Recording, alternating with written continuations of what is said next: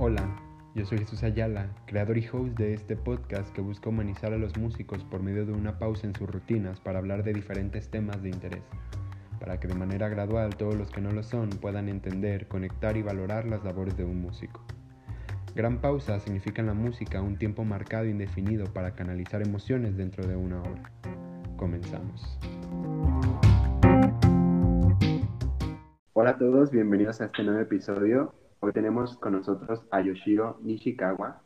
Él estudió el técnico en música, fue alumno, eh, él es chelista y fue alumno de Laila, Roberto y William Molina. Ellos son unos grandes chelistas. Fue principal de la Orquesta Juvenil de Guadalajara eh, de 2012 a 2018. Él formó parte de proyectos como Orquesta Sonora Barroca, G de Luz 2017, Formandi, el CFES, es CEO de GDL Strings, es fundador del grupo Excelsior, tiene un blog y fue director de una academia de música, de dos academias de música, ProArte y Enmore. Tiene un currículum impresionante. Yoshio, ¿cómo estás?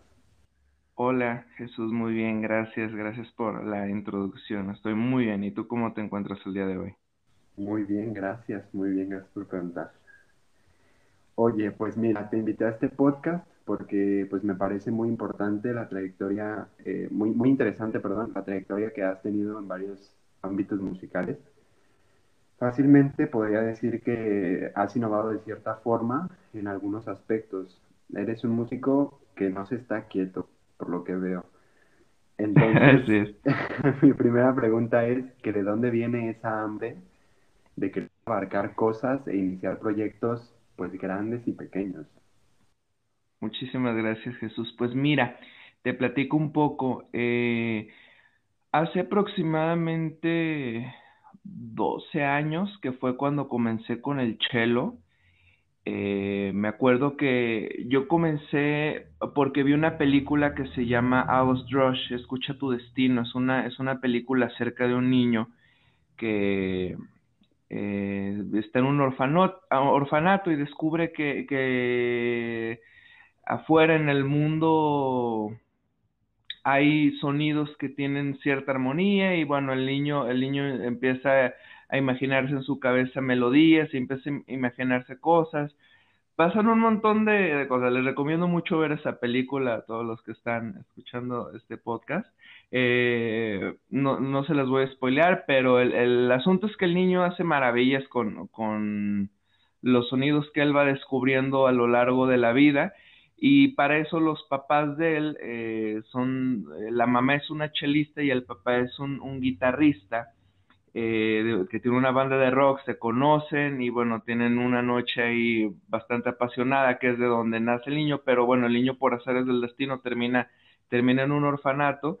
pero bueno, la mezcla de, los dos mundos, de, de como nos lo presenta la película, en el que los papás se conocen, eh, nos da muchísima, eh, ¿cómo decirlo? Eh, es muy grande la, la distancia, digamos, entre los dos mundos, entre lo académico y entre lo popular, por así decirlo, el rock, eh, que es música más, más moderna, pero con, las obras que te presentan te, te muestran una forma nueva de, de, creación musical, porque pues te están presentando, me, acuerdo mucho que la, la película empieza con, con eh, música eh, incidental, perdón, este, y después de eso empieza la, la partita número 3 de, de Bach, si no me, me equivoco, pero ejecutada por el cello, y después entra la banda de rock del papá y la mezcla se me hizo padrísimo. Yo me acuerdo que estaba en el cine y yo dije, wow, yo quiero hacer eso. Y después el niño, bueno, también descubre la guitarra, pero la toca de una manera muy peculiar, muy singular, porque no, no, como el niño estaba en un orfanato, no tenía absolutamente idea de lo que es la música, ni cómo ejecutar, ni nada por el estilo. Entonces el niño agarra la guitarra como entiende y, y empieza a hacer música y todo el mundo se maravilla porque dice, wow, este niño es un genio. Entonces yo dije, wow, yo tengo que hacer definitivamente eso.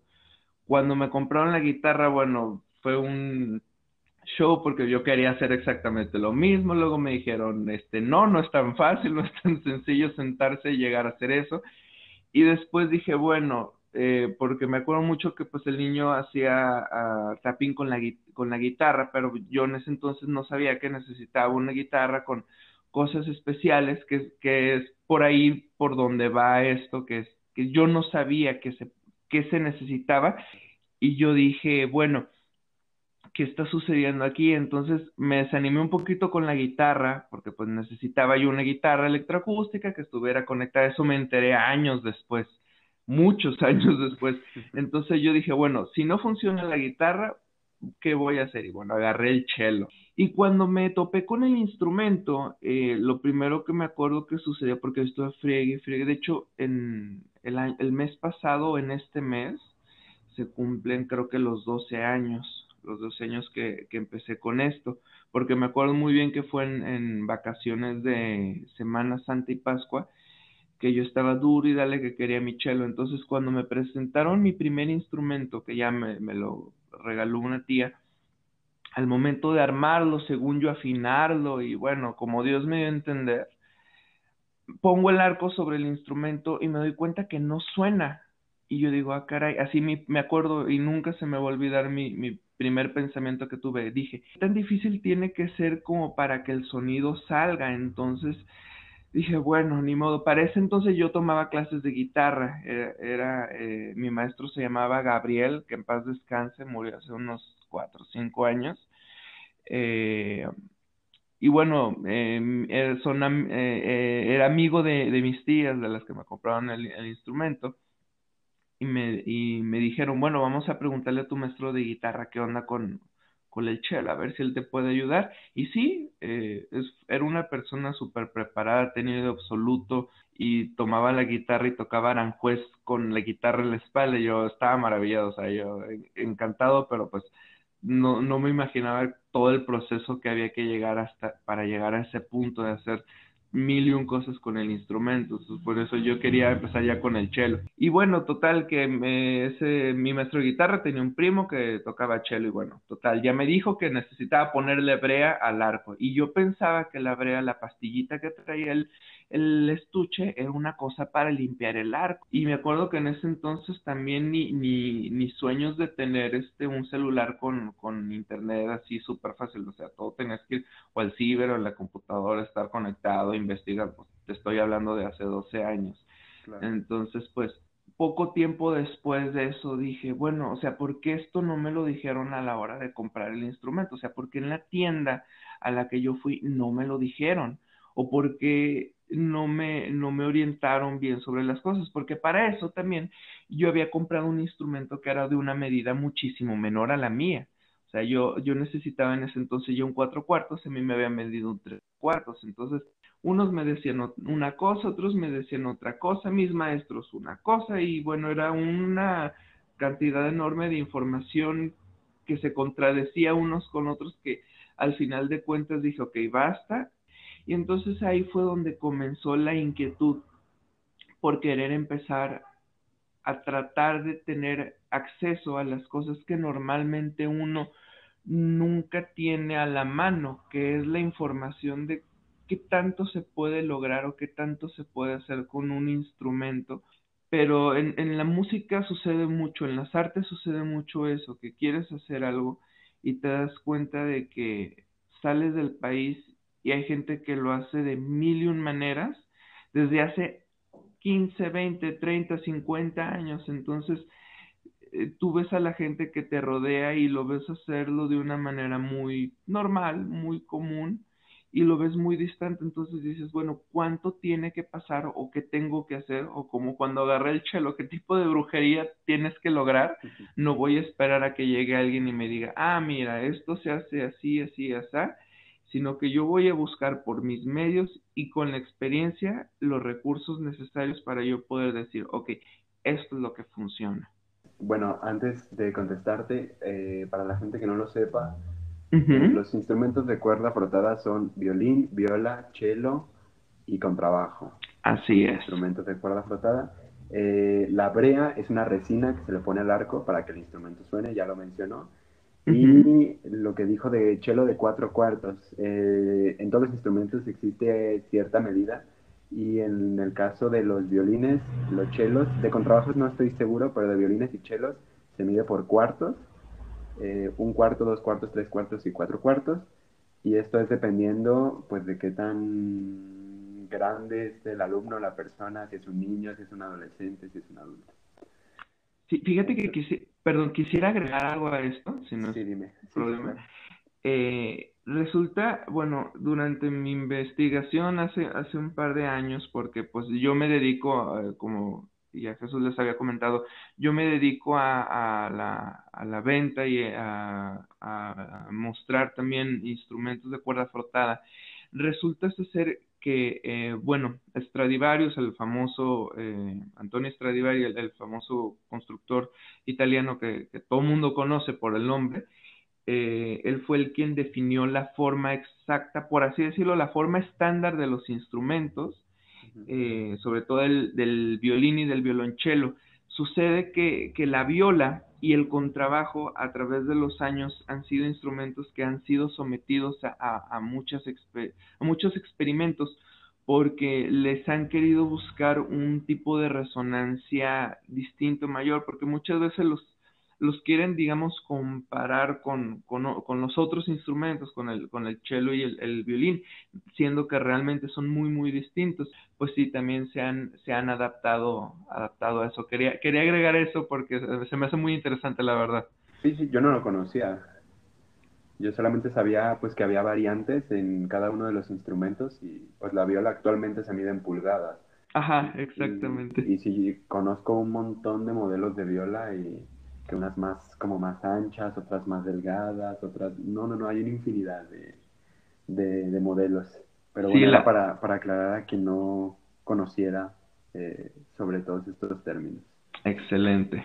Muy bien, entonces, pues de tu historia, eh, podemos decir que, que, te inspiraste de cierta manera eh, por, pues por una película, a lo mejor no por alguien físico, porque digo, muchos pues actualmente admiramos a muchos otros músicos de otros países o incluso de aquí del mismo país de México. Y está bien, ¿no? Cada quien encuentra inspiración de lados distintos. Pero digo, no solo te inspiraste, sino que tenías, empezaste a sentir esa necesidad que creo que es la que al día de hoy te lleva a hacer todo lo que, pues todo lo que haces y, y todo lo que sabes. Porque digo, también el compartir y, y saber todos estos datos pues no cualquiera, digo, yo llevo ocho años ya casi en la música y a veces es cierto que no nos preocupamos por, por tanto investigar y digo, siempre te has preocupado por, por aportar siempre un granito de arena al, a la comunidad musical, por lo menos aquí en Guadalajara. Y, y esto, se, y esto lo podemos llevar a, a, a uno de tus proyectos, que no sé si es el más reciente, pero yo me acuerdo más o menos en eh, haberlo visto nacer, que fue el blog de Yoshiro, donde pues últimamente has dado charlas eh, en, en lives en Facebook, de, pues por ejemplo, de algunas que recuerdo que fue como organizar un recital, algún evento, concierto, sobre experiencias musicales, eh, sobre contrastes en la música. También haces entrevistas, pero en formato blog, o sea, escritas. Entonces, eh, ¿qué tan importante? Pues ya creo que ya sé cuál va a ser tu respuesta, pero de todos modos te lo quiero preguntar. ¿Qué importante crees que es hacer contenido en redes sociales como músico? Digo, ¿crees que es vital? Porque totalmente es una manera de innovar y no solamente pues eh, hacer contenido para entretener. Obviamente haces contenido para entretener, entonces, ¿cuál es ese nivel de importancia que tú le pones a eso? Gracias. Muchas gracias por todo, todo, lo que dijiste. Pues mira, em, es importante, eh, más no es tan esencial, creo yo, porque hay muchas personas, eh, sobre todo por así decirlo, nuestros maestros. O sea, tú puedes, por ejemplo, ir a la filarmónica y ves a músicos increíbles que que pueden llegar y con la mano en la cintura hacer lo que muchos de nosotros quisiéramos y los intentas buscar en redes sociales y no tienen o no tienen ni siquiera Facebook o a veces yo, yo me acuerdo que cuando empecé a estudiar conseguir eh, justamente el, teléfono de la maestra Laila, Laila Cañilla, que es una chelista. Em, pero yo me acuerdo que para conseguir su contacto era súper difícil y, lo, y me acuerdo que lo que encontré yo, y eso fue por andar de stalker, la verdad, fue, fue su correo. Eh, encontré su correo de, de ella y le escribí y dije, tengo que escribir, tengo que conseguir su número para tomar clases. Y así es con muchos maestros que uno se va a topar ahorita. Digo, ya con los de nuestra generación, tal vez un poquito más adelante de la mía, por ejemplo. Pero bueno, regresando a lo que, a lo que me preguntabas. Creo que sí es muy importante y te repito, no es, no es esencial porque ha sobrevivido la música cientos de años así. O sea, ¿qué sucede? ¿Por qué lo hago yo? ¿Por qué intento yo llevar... Eh, todo esto que nosotros conocemos a un mundo virtual, por así decirlo, a través de memes, a través de videos, a través de plataformas, a través de, blogs, a través de proyectos. Bueno, creo que es como una forma de decirle a mi yo del pasado, mira, si tú no lo tuviste, que los demás por lo menos lo tengan. Creo que me gusta como ese lado de, de mortalizar, y digo mortalizar porque creo que está muy, muy, eh, digamos, lo, lo, utilizan muy arriba de nosotros, como la forma en la que se, crea la, se crean las cosas. Entonces a mí me gusta como llevar un plano más accesible a todos. Eh, la, la, forma en la que se crea todo esto, o sea, dar a entender a través de memes, dar a, entender a través de videos, de, proyectos, de, información, el cómo funcionan las cosas, desde, desde lo más sencillo, desde, ah, de hecho hace, hace un día o dos subí unos videos de, de cómo tensar el arco, que cada vez que alguien viene y me compra un arco les digo, mira, ok, a ver, ¿cómo lo tensarías tú? ¿Cómo has visto que lo tensa? No, o que me llegan alumnos y me dicen, este, oye, fulanito me mandó contigo para comprar tal, tal cosa, ya, por ejemplo, un arco y de un arco económico que tienen ya quieren pasar algo mejor y le digo, a ver, tensa el arco y lo tensen de una manera, digamos, hasta incorrecta. Y digo, wow, o sea, ya están estudiando y todavía no tienen la noción de cómo realmente hacer eso para que funcione de la manera correcta. Entonces trato de brindarles información y para eso, para eso nace el, blog. Y digo que me estoy desviando un poquito, pero, pero pero creo que sí, o sea, es, es te digo, es importante eh, compartir y empezar a, a, a, soltar información. Eh, es importante empezar a, a, como músico y como artista, creo que es importante eh, hacer transparente lo que hacemos, porque si no se vuelve algo, eh, se vuelve una cadenita de que si alguien decide no mostrarte algo, alguien más adelante que, que, que, lo aprenda va a tomar la misma decisión y así se va a hacer una cadenita y van a pasar décadas y décadas y décadas y nadie va a saber qué hacer, simplemente lo va a descubrir, se lo va a guardar y ya. O sea, si lo descubres, bueno, si no lo descubres, igual. También me he puesto a pensar, hubo un momento en el que alguien descubrió, no sé, por ejemplo, que en el violín y en la viola eh, colocar el meñique sobre la vara del arco ayuda a tener una, un mejor equilibrio y que en el contrabajo, en la técnica francesa y en el cello, dejar el meñique a la par de los demás dedos provoca un sonido muchísimo más suave y más dulce y eso lo descubrieron, lo compartieron y en este momento todo el mundo lo utiliza. Si alguien se hubiera callado esa información, pues simplemente no existiría la técnica como la conocemos ahorita. A lo mejor sí, pero a lo mejor tendríamos muchísimos años de retraso con eso. Entonces, sí es importante, como te digo, como les digo, eh, empezar a, compartir, empezar a crear, empezar a hacer plataformas en las cuales la información sea muchísimo más accesible, porque así como alguien en el pasado decidió compartir las cosas para que tú ahorita las estés haciendo, también depende de nosotros. O sea, si nosotros no compartimos la información hacia adelante, entonces vamos a crear una cadenita de, retroceso y vamos a crear una cadenita en la que nadie va a saber qué onda y nunca vamos a evolucionar. Pues sí, yo, yo pudiera decir que, que sí, o sea, es muy importante, es muy importante compartir información, es muy importante llevarlo a las plataformas para que sea mucho más accesible, más, como te digo al principio, no ha sido obligatorio porque ha sobrevivido, pero sí es una forma muy buena, la verdad, de, compartirlo, porque digo, a final de cuentas, si no lo compartes en redes, pero das clases, es una, es una manera de, de, compartirlo, es una manera de, de hacer que se mantenga vivo. Entonces, yo digo que actualmente, pues sí, o sea, la, la idea es que cada vez se lleve más en práctica esto, pero pues sí ha sobrevivido bastantes años así. Ok, entonces esta necesidad que, que, como tienes tú y a lo mejor tenemos bastantes de compartir información, pues ya sea para los músicos o para los que no son músicos, eh, por lo menos en el departamento de música, en la escuela de música, ¿tú crees que se deba de implementar eh, no una materia, sino alguna forma pues incentivar a los alumnos, porque digo, hay muchísima competitividad en la escuela y competitividad que a veces no es sana, digo. A veces entre nosotros no nos queremos ni decir las cosas y como dices, nos guardamos y, no queremos compartir información que es básica, que todo el mundo debería saber en, en la comunidad musical. Entonces, ¿tú crees que la universidad debería de preocuparse por ese lado? Digo, por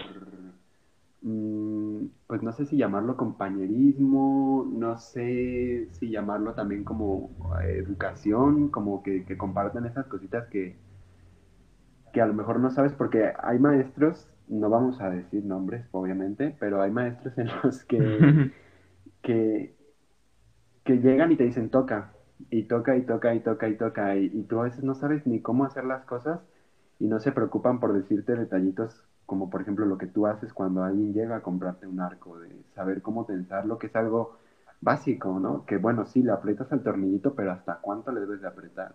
Para no echar a perder tu arco, para que funcione bien, cuánta brea tienes que ponerle.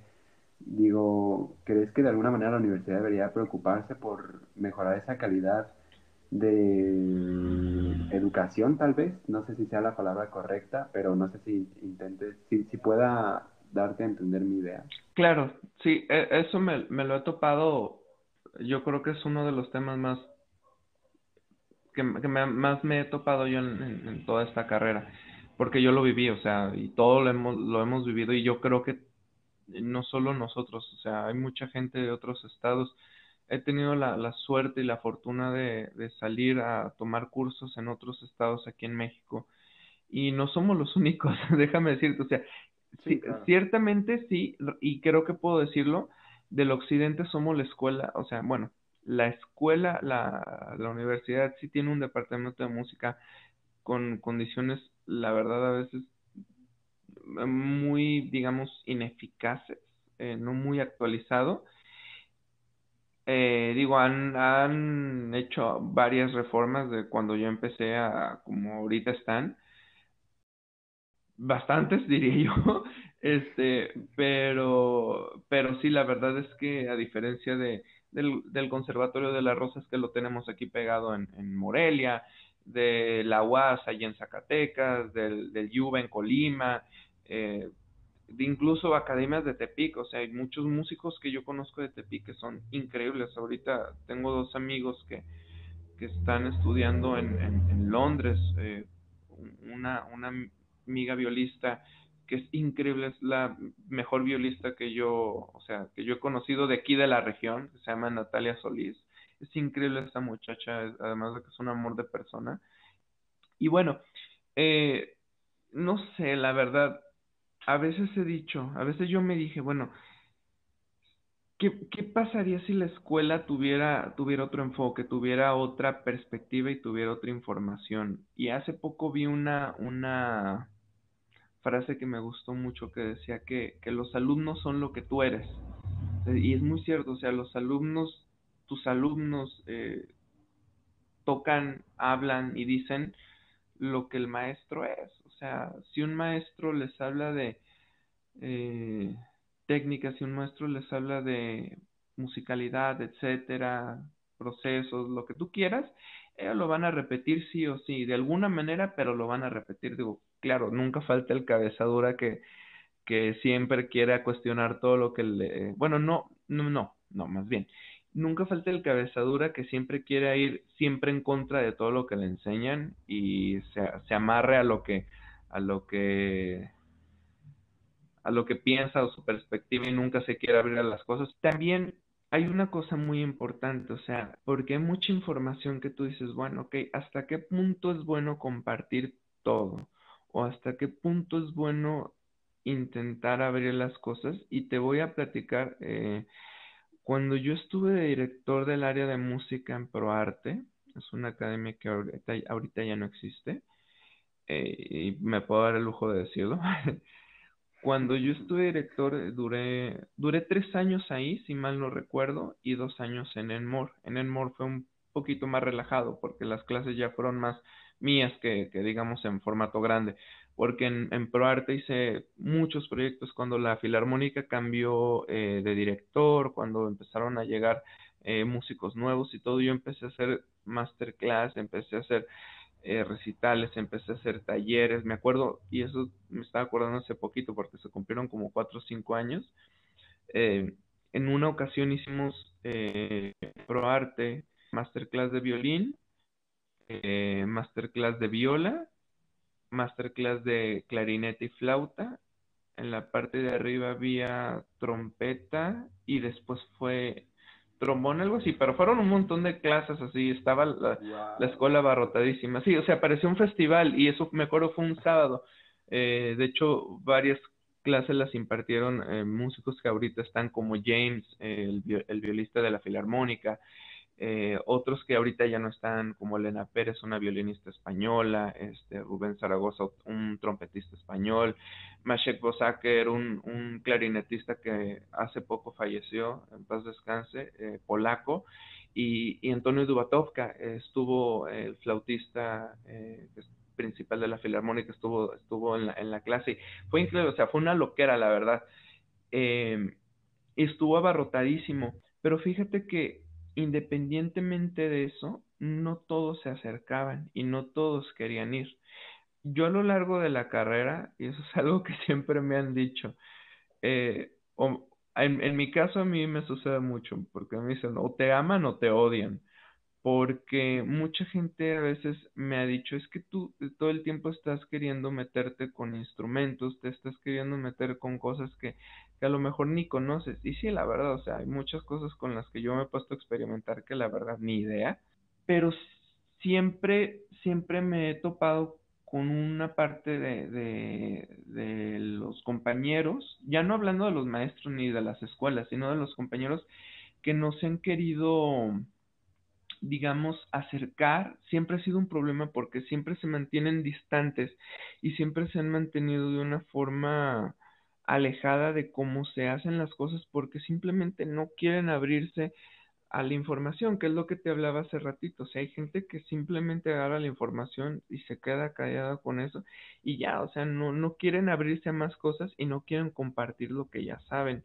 Ya es más una cuestión general de nuestra forma de pensar y déjame decirte como mexicanos de querer arraigar las cosas. Entonces, muchas veces ya no es culpa de la universidad, sino también es la gente la que no se atreve a ir más allá. Y déjame decirte, realmente, pues la, la cuestión de, de, del aprendizaje, la cuestión de abrirte, la cuestión de entender, la cuestión de hacer las cosas, muchas veces eh, no, no, se, no se remite solamente a la universidad. Entonces, pues sí, creo que la, la, la universidad, o sea, sí es un deber de la universidad reestructurar su forma de, de educación, sí es un, un, una obligación empezar a implementar materias más actualizadas, como también lo es la cuestión del solfeo, que el solfeo para mí está, o sea, actualmente ya está bien, pero no está bien nombrado. O sea, la, la, la parte educativa, la parte docente está excelente, pero siento que todavía está mal enfocado el nombre porque debería de haber una materia llamada entrenamiento auditivo y una materia llamada solfeo. o sea, solfeo de lectura, que es lo que yo creo que le hace falta a la universidad, como una combinación de ambas partes, tanto como que la, la escuela tenga la sensibilidad, bueno, los docentes más bien, eh, la sensibilidad de, de poder, em, el, maestro como tal no siempre puede darle todas las herramientas a, un músico si el músico o el aprendiz o el alumno no, no se abre para exigir. Creo que eso es una parte muy importante.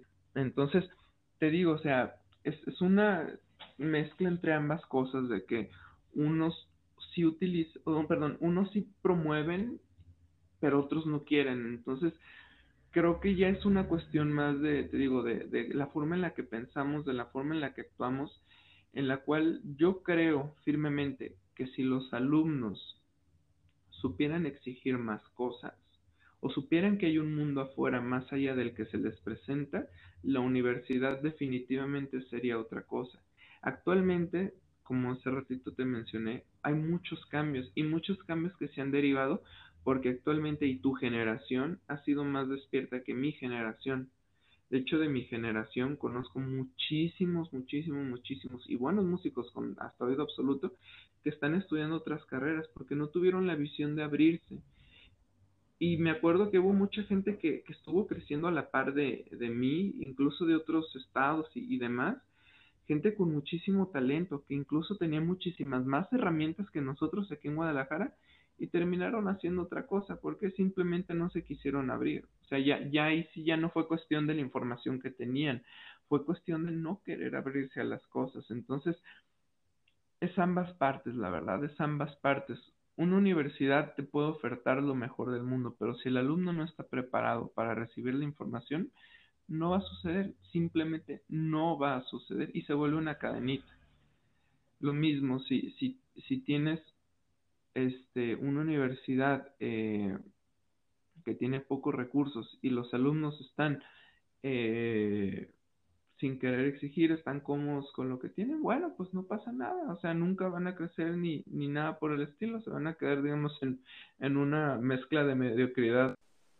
Entonces, conocemos la, o sabemos de las dos partes que, bueno, eh, tanto el alumno como maestro debe estar eh, abierto tanto a compartir información, tanto a aceptarla, eh, tanto a no ser egoísta, tanto a mm, pues ser consciente de lo que haces y, y, por ejemplo en esto que mencionas de las orquestas, pues ser consciente que la vida no es así, que, que vas a, a, pasar por, pues no problemas, pero digo por situaciones muy distintas, que, la, que las cosas no van a ser tan sencillas, pues. Entonces, una parte importante que digo, tú lo has hecho y me ha tocado ver músicos que no lo aceptan tanto, es al momento de estar en un escenario y que te quieran poner un micrófono. No en una orquesta, bueno, también en las orquestas pasa, pero digo, en las orquestas a veces es como obligación que les dicen, les vamos a poner micrófono y listo, ¿no? Más bien al momento de ser solista, al tener un cuarteto o tocar como solista, mmm, me tocó ver una, una entrevista con, con una violista que admiro mucho que, le preguntaban sobre esto, que qué tan importante creía. Eh, claro, pues ella es, es española y estamos hablando pues de Europa y las cosas, pues querramos o no, son un poco distintas. Y aquí me ha tocado ver que los músicos tienen un ego, no todos, tienen un ego grande y que, muchas veces se niegan a utilizarlo. Pues, ¿cómo lidia un músico? Porque tú has tocado en el, en el G de Luz que creo que es el que ahorita se me viene a la mente, que en el que pudiste ocupar micrófono. ¿Cómo crees que esto se deba de tomar o, o crees que es parte de, de, los maestros? Porque a veces los maestros pues vienen de la vieja escuela eh, de hace muchísimos años, maestros muy grandes, que no están acostumbrados a que les pongan un micrófono y que, que les dicen a veces a los alumnos que eso está mal. Bueno, no que está mal, pero pues que altera tu sonido, o que no va a dejar que te escuches bien, o que luego se va a cortar el audio, cosas así. Entonces, qué tan importante es adaptarse a eso, pues querramos una nueva generación, digo, porque ya no solamente se toca en teatros, se toca en lugares abiertos también. Entonces, ¿cómo, cómo lidiamos con eso? Actualmente creo que te puedo dar una respuesta muchísimo más enriquecedora que hace un año, yo creo. Fíjate que el trabajar en el grupo Excelsior, que es mi, mi, banda actual, eso me ha cambiado muchísimo la perspectiva de cómo ejecutar. Y, y, me pasaba con los micrófonos, o sea, yo decía en la vida, o sea, yo por eso amaba tocar en orquesta, porque no era necesario un micrófono, y yo era de los que decía, el sonido tiene que ser natural y bla, bla, bla, bla.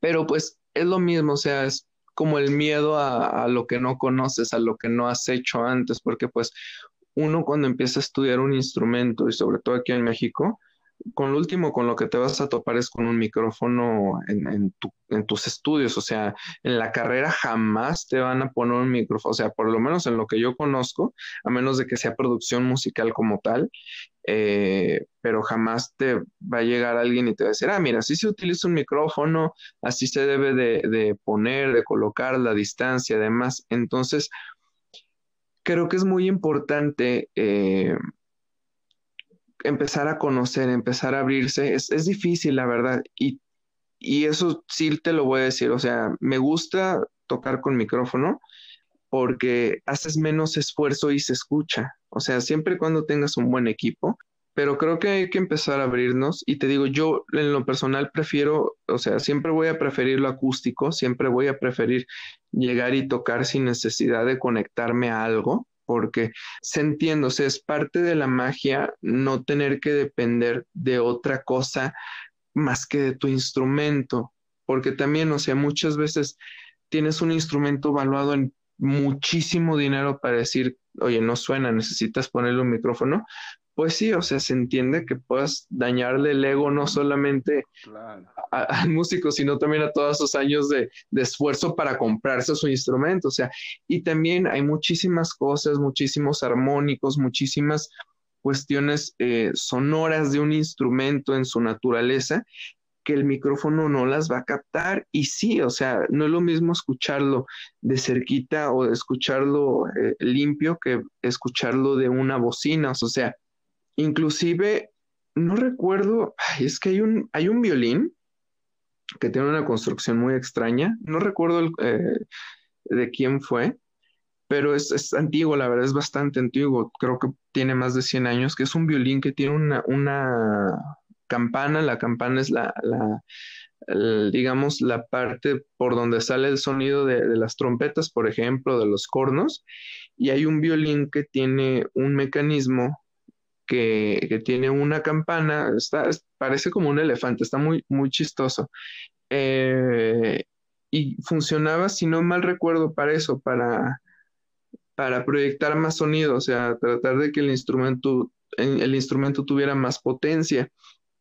Entonces, pues sí, yo creo que es importante empezar a abrirse más tratar de que sea solamente en, momentos necesarios, que realmente sea muy necesario. Digo, actualmente eh, creo que ya, ya se ha implementado mucho, porque pues antes, como te digo, o sea, cuando tú empiezas a estudiar es muy difícil tener acceso, digamos, a, a, pues esta cuestión de saber cómo se utilizan los instrumentos electrónicos y todo, empezar a entender cómo funciona el micrófono, empezar a entender cómo funciona toda esta cuestión de, de conectarse, de hacer mezclas que te digo, yo con mi grupo lo experimenté pero pues sí es muy importante, importante empezar a, a, entenderlos, es muy importante empezar a, a, trabajarlos. Yo ahorita estoy tratando ya de entender, eh, entender la naturaleza, entender cómo funcionan, porque a final de cuentas, sobre todo, por ejemplo, cuando te dedicas a música popular o, o, o ahorita que, por ejemplo, ya eh, con esta cuestión de la pandemia,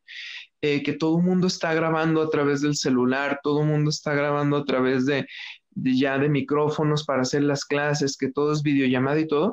Ahora todos tenemos que empezar a entender cómo funcionan estas cosas, porque si no, vamos a tener una calidad pésima en, en, nuestros productos, pero sí es una cuestión nueva que poco a poco tenemos que irnos adaptando y entendiendo. O sea, para conciertos académicos, la verdad, ojalá se sigan creando eh, escenarios, se sigan creando salas con acústica que no necesitemos eh, microfonear, sino más que para grabar o para tener un, registro de, de, lo que se hizo. Pero pues sí, es, y creo que ya es muy importante empezar a abrirse esa opción de tener eh, conocimientos de cómo se utiliza un micrófono, de cómo se hace una mezcla, toda esta cuestión de, saber dónde colocar el, el, micrófono para saber que el sonido sea captado de manera correcta, porque también muchas veces te sientas, llegas a una grabación y ni la persona que está enfrente de ti en la cabina ni tú sabes dónde poner el micrófono y muchas veces tu trabajo se ve mermado no porque el ingeniero este, haya hecho una mala mezcla o que tú o que tú no hayas tocado, perdón, que tú hayas tocado mal, sino simplemente que el micrófono estaba en el lugar incorrecto y ya no se grabó nada. Entonces, pues sí, sí, sí es importante, la verdad. O sea, sí es importante empezar a entender esta cuestión de los micrófonos, tanto en escenario, que te repito, ojalá no sea de, de o sea, que no, ojalá no sea algo que se tenga que utilizar todo el tiempo, pero pues sí es, es, como más importante para esta cuestión con digital, o sea, tanto en el escenario, tanto en la cuestión ya de las redes, pues sí, sí es importante conocerlo. Pues sí, es totalmente cierto, digo, en la orquesta, en la orquesta, en la escuela se han preocupado por, un poco por eso, llevamos, pues claramente la conoces, la materia de computación aplicada a la música, donde eh, nos enseñan un poco a usar un programa y digo, el maestro, muy buena onda, nos ha dado información eh, sobre micrófonos y eso. Me, yo me acuerdo que un, un, compañero de sax le había preguntado porque él quería justamente grabar algo, pero se quejaba mucho de que había hecho otras cosas eh, con otras personas que no era, que él no tenía su propio material para grabar. Y le preguntaba al maestro sobre micrófonos y bueno, todo es una cuestión muy grande, pero digo, poco a poco creo que sí nos hemos ido adaptando, pero digo, hay muchos que, siguen con esa idea, a lo mejor porque no han probado, porque no conocen, eh, no tienen la información necesaria. Y justo ahora que mencionas eh, lo de tu grupo Excelsior, eh, bueno, pues es un grupo que, que, ameniza eventos, ¿no? Que tocan, pues, creo que casi puros covers. Entonces, eso es un contraste muy grande con, con la música clásica porque, digo, participaste en el Formandi Festival eh, de dos maneras, ¿no? Que fue la primera, pues como músico, eh, tocaste también el ensamble de chelos y la segunda forma fue que participaste pues con tu tienda. Tienes ese contraste de estar mucho en el ámbito pues musical, bueno, llamarlo música clásica, ¿no? Pues por llamarlo de esa manera nada más, aunque no sea la correcta, pero también de tocar cosas como rock. Ah, creo que hiciste una, una charla en tu blog que hablabas eh, sobre justamente el parte del rock al clásico. Entonces, ¿cómo logras eso? Digo, porque muchos a veces no nos atrevemos. Nos gusta, pero es complicado también, pero no sé. Hay como muchas peleas, bueno, no peleas, pero un poco de discusiones por todos lados pero ¿cómo llegas a ese, a ese balance? ¿Es, ¿Es, nada más por el amor a, a la música en general o, o, cómo llegas a...? Creo que con eso tengo un trastorno de personalidad o algo por el estilo, porque ni yo mismo a veces entiendo cómo es que paso de una cosa a la otra. Y es muy curioso porque hace como dos años yo me alejé casi casi de la música eh, clásica académica eh, me empecé a alejar de todo ese ámbito de orquestas, de cuartetos y demás. Ahorita les voy a platicar por qué. Eh, y donde de repente me empecé a, tocar música de ACDC, de Apocalíptica, de Britney Spears, de Los Ángeles Azules, o sea, hacemos mil y un cosas con Excelsior. Te voy a, platicar, y sí, justamente en mi blog hice, hice una charla acerca de la transición, pero y, lo hice a propósito, al principio de, esta charla que estamos teniendo tú y yo, eh, te estaba platicando acerca de la película de August Rush, que ahí es donde, digamos, empezó, empezó todo. Creo que, bueno, antes que nada, creo que es cuestión de gustos, porque hay mucha gente que, que le encanta, que le encanta la música académica y no la sacas de ahí y está súper bien, o sea, digo, no te haces más, eh, inteligente por escuchar eso. Yo conozco muchísima gente súper, súper, súper inteligente que escucha banda o escuchan eh, música más popular y conozco gente no tan brillante que escucha pura música académica, ¿sabes? O sea, depende mucho de los gustos, o sea, no, no tu gusto de, musical no define la persona que, eres. Claro que sí, hay muchas cosas que van de la mano, Claro que si tú empiezas a hablar con una persona que, conoce Mahler de pies a cabeza, sabes que es una persona que está preparada y que no es, no es cualquier mono que te topas en la vida, ¿sabes? Eh, yo siempre he sido de esas personas como tipo Harley Quinn que única y detergente este y me ha gustado como esa cuestión de hacer cosas que, que van más allá de lo tradicional o van más allá de lo, de lo común, porque pues la verdad no me gusta hacer algo que ya muchos hacen. O sea, la verdad no me gusta hacer algo que, que ya hay en, en, en demasiada oferta porque siento que es como poner una tienda de tortas ahogadas en, en pleno centro de Guadalajara. O sea, ya hay 20, 30 tiendas de tortas ahogadas. O sea, ¿para qué ponerle una más siendo que puedes hacer algo distinto, siendo que puedes ofrecerles algo más, no para que dejen de comer tortas ahogadas, no, por supuesto, sino simplemente para el día en el que quieran comer algo distinto, bueno, puedan ir a ese lugar, porque es muy bonito, a mí, a mí me encanta, la verdad, y bueno, creo que eso también tiene que ver con mi personalidad. Eh, sucede que en la orquesta me enfadé un poquito porque eso es algo que te voy a ser muy sincero, la orquesta muchas veces en la cuestión económica no es muy bien pagado. O sea, la verdad es que las orquestas no tienen buenos sueldos, sobre todo aquí en Guadalajara, en otros lugares sí. Pero aquí en Guadalajara es un show con los, con los sueldos porque o pagan tarde o no te pagan bien o demás. Y dije, bueno, ya, ok, si no encuentro un lugar donde pueda hacer las cosas, dije, ¿qué puedo hacer? Y luego dije, bueno, a ver, ¿qué es lo que yo quería hacer antes de la orquesta? Porque antes de la orquesta yo te digo, quería hacer lo, de la película. Entonces dije, ok, a ver, vamos a probar, vamos a probar qué sucede si mezclamos ambas cosas.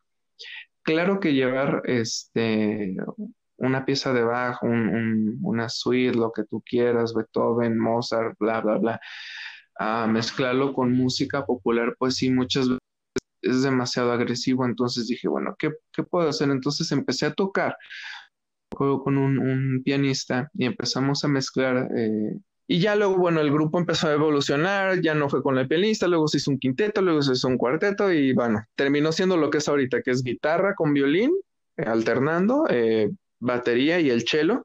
Pero llegó un momento en el que dijimos, bueno, vamos a, empezar a tocar con puros mashups, hacer mezclas de un montón de canciones y así fue como le, empezamos a dar forma al, proyecto, que fue empezar a hacer eh, mezclas de todos los géneros. O sea, por ejemplo, en un concierto empezamos con música de películas, con eh, 20th Century Fox, con la obertura, eh, bueno, la marcha eh, que, tiene el principio de las películas, luego vamos a Avengers, luego vamos a Game of Thrones y luego empezamos a tocar, este, normalmente siempre empezamos con la canción de Pump It de los Black Eyed Peas, que la mezclamos con Cielo Rojo, una canción mexicana.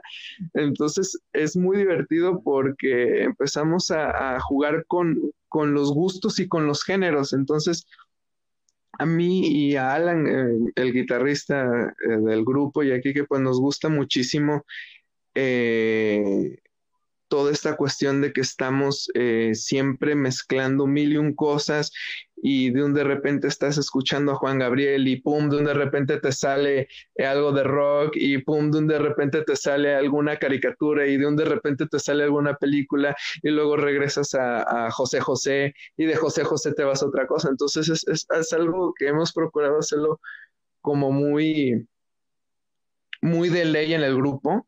Y creo que esa ha sido como la, la parte más importante que le da vida a nuestro grupo, o sea, tratar como de como de llevarlo a un punto en el que no sabes qué vas a esperar, o sea, estás escuchando de un de repente una canción muy tranquila y pum, de repente viene algo muy alocado y luego viene algo que tú dices, ¿por qué están tocando la tusa? y de repente dices, a ver, ¿por qué están tocando Los Ángeles Azules?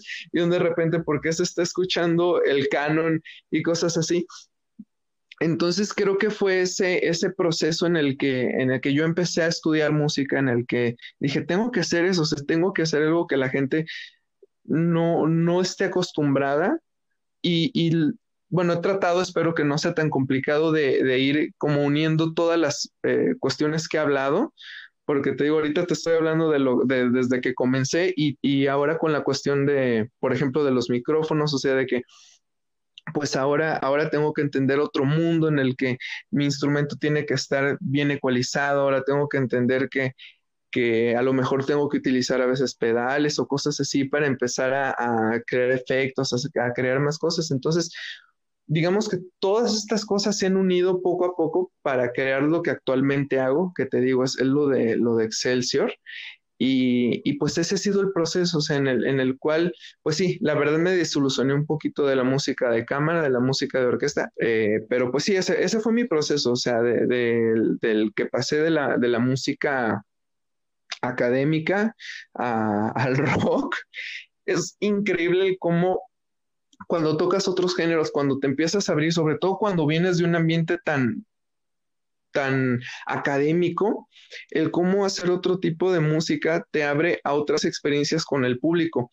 O sea que todo es como una barrera entre el público y entre el escenario. Entonces, pero, pero pues sí, la verdad es que es que es como irte, irte de, Plutón al Sol, ¿sabes? O sea, la distancia es enorme.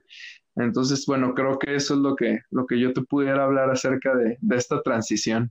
Es importante, yo creo que en algún momento todos los músicos, pues académicos, eh, pues a lo mejor no buscarlo, pero digo, a lo mejor de alguna manera siempre se nos presentan oportunidades para hacer algo nuevo, algo diferente. Y pues no está de más. Y, en, todos, en todos lados, digo, siempre debería de haber un interés por, por intentar, no que las cosas cambien definitivamente, sino demostrar algo nuevo, como dices. Eh, no porque, porque haya 20 puestos de tortas ahogadas y tú no decidas poner otro, no es porque quieras erradicar con las tortas ahogadas, digo, quieres buscar algo nuevo y quieres dar un producto diferente porque tienes eh, no sé, experiencias distintas, porque tienes sensaciones distintas, como dices, que estar más conectado con el público, etcétera, etcétera. Entonces, algo que va muy de la mano y es, de lo último que, vamos a hablar es, yo te he visto tocar un par de veces, eh, pues ya sea por videos o, en vivo como, como solista en algún recital o alguna cosa así.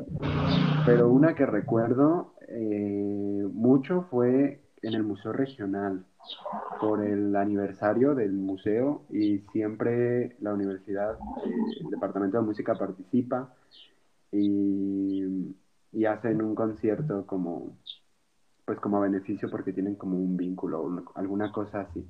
Entonces, eh, pues tocaron maestros y alumnos y digo, era un concierto que estaba ofreciendo la universidad y, bueno, había gente que no, de plano no había estudiado nunca en la universidad, pero digo, a lo que iba es que normalmente tenemos una vestimenta, pues no específica, y no es como que siempre esté escrito así, pero está, no sé de dónde viene, no sé quién la estandarizó, pero se quedó como una vestimenta específica de negro con blanco o totalmente negro o casi no está permitido, no es que no esté permitido, pero casi todo el mundo que lo organiza decide, pues se van a vestir así y así.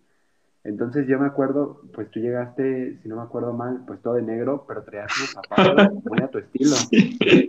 Que, que, no es malo, digo, es algo que me llama mucho la atención, pero me ha tocado también ver eh, videos de, por ejemplo, de violistas mujeres en los que dicen, eh, que, les han dicho que no se pinten las uñas cuando se suben cuando se tienen que subir al escenario.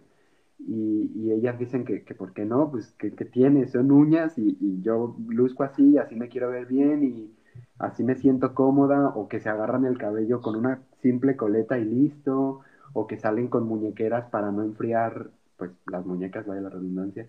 Este, entonces, esta, eh, este atrevimiento por, vestirse así, que está muy padre. La Gracias.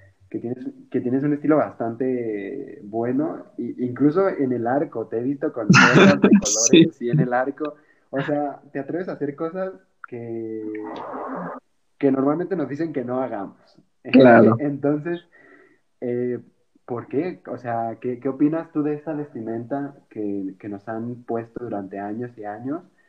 ¿Y qué tan importante crees que es romperla? Digo, porque sí está bien sentirse a gusto en el escenario como quieras, pero a veces te obligan, o sea, te obligan y no, y no, y no, y no, y no, pero cómo es luchar contra eso, digo, ahora que tienes más libertad con tu grupo, que ahora ya eres como un poco más libre, que ya no estás eh, aferrado como a una escuela o alguien que te diga eh, que lo tienes que hacer así, pero digo, antes, ¿alguna vez te sucedió alguna experiencia que te dijeran no lo hagas o te peleaste o alguna cosa así por, por, por hacer este tipo de cosas? Mira, justamente tocaste como los dos temas más importantes de todo esto.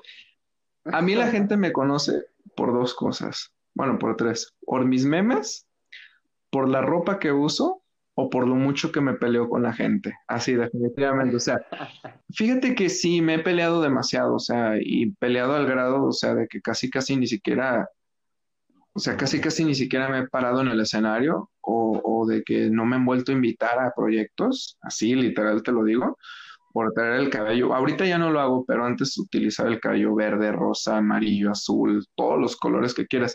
Ahí él regresa un poquito a mi maestra. Mi maestra de la filarmónica tenía cabello rojo y tú llegabas y lo primero que veías es un puntito rojo ahí en la filarmónica. Es, ah, está Laila. eh, es muy, muy interesante, te digo. Me he peleado demasiado, o sea, de verdad, demasiado, demasiado, demasiado, y con amigos muy cercanos y, y, y en orquestas, en eventos, en, con gente incluso desconocida por, por cosas así, o sea, en festivales, en, en, otros estados que, dice, que te mandan el correo y te dicen, la ropa es tal, tal, tal, y los zapatos son tal, tal, y yo llego con zapatos rojos con un moñito negro y gente se me queda viendo con cara, ¿es en serio? ¿Esto es una broma? Y ahí ves a todos con los zapatos negros y un par de zapatos rojos ahí brillando en medio de todos. Entonces, eso es algo con lo que yo me he sentido nada identificado, esa cuestión de élite y esa cuestión de, de, etiqueta y de, cuestión social, o sea, porque no somos, no somos un, una galería en la que vas y, oh, sí, fui a ver una pintura que no entendí nada, pero, pero bueno, la fui a ver. O sea, la música creo que puede llegar a crear muchas, muchísimas más emociones que, que otras ramas del arte, bueno, tal vez no que la danza o el teatro, pero pues sí, creo que es de las eh, ramas del, del, arte que son como mucho más eh, exactamente más fuertes y que, y que tiene la, la, oportunidad como de mezclarte muchísimo más con el público. Entonces, eh, te digo, a mí no me ha gustado para nada como esa, esa sensación de, de, de, verte como demasiado serio, demasiado formal. Entonces, por eso me ha nacido como la, la necesidad de, de utilizar algo totalmente distinto. Además de que no sé, como que me siento muy incómodo utilizando negro. Yo nunca en la vida, o sea, desde niño, nunca, nunca, y desde chiquito, desde los 3, 4 años, nunca me, me, ha gustado como el color negro así en todo. O sea, si yo veo que todo está de negro, o sea, me da como ansias, o sea, me, me, no sé. me gusta, me gusta utilizar cosas que salen, salen de lo común porque me hacen sentir mucho más relajado y siento que para el público es como más interesante decir, ay, sí, el de los zapatos. De hecho, hay algo muy interesante. Yo tengo un estuche azul, que es con el que empecé a estudiar. Es un estuche azul de fibra que tiene un montón de calcomanías eh, de ponis, de unicornios, tiene un cocodrilo, tiene una jirafita. O sea, parece de verdad este estuche de niño de cinco años, así literal. Yo sé, yo sé que parece eso, porque esa es la intención y me acuerdo que una, una directora, eh, no recuerdo su origen, creo que es de Londres, es fagotista, se llama Catherine Larsen, eh, me vio con ese estuche y me dijo, wow, o sea, he viajado por todo el mundo, he visto orquestas, he conocido chelistas alrededor de todo, todo, todo el mundo y nunca había visto un estuche así como el tuyo.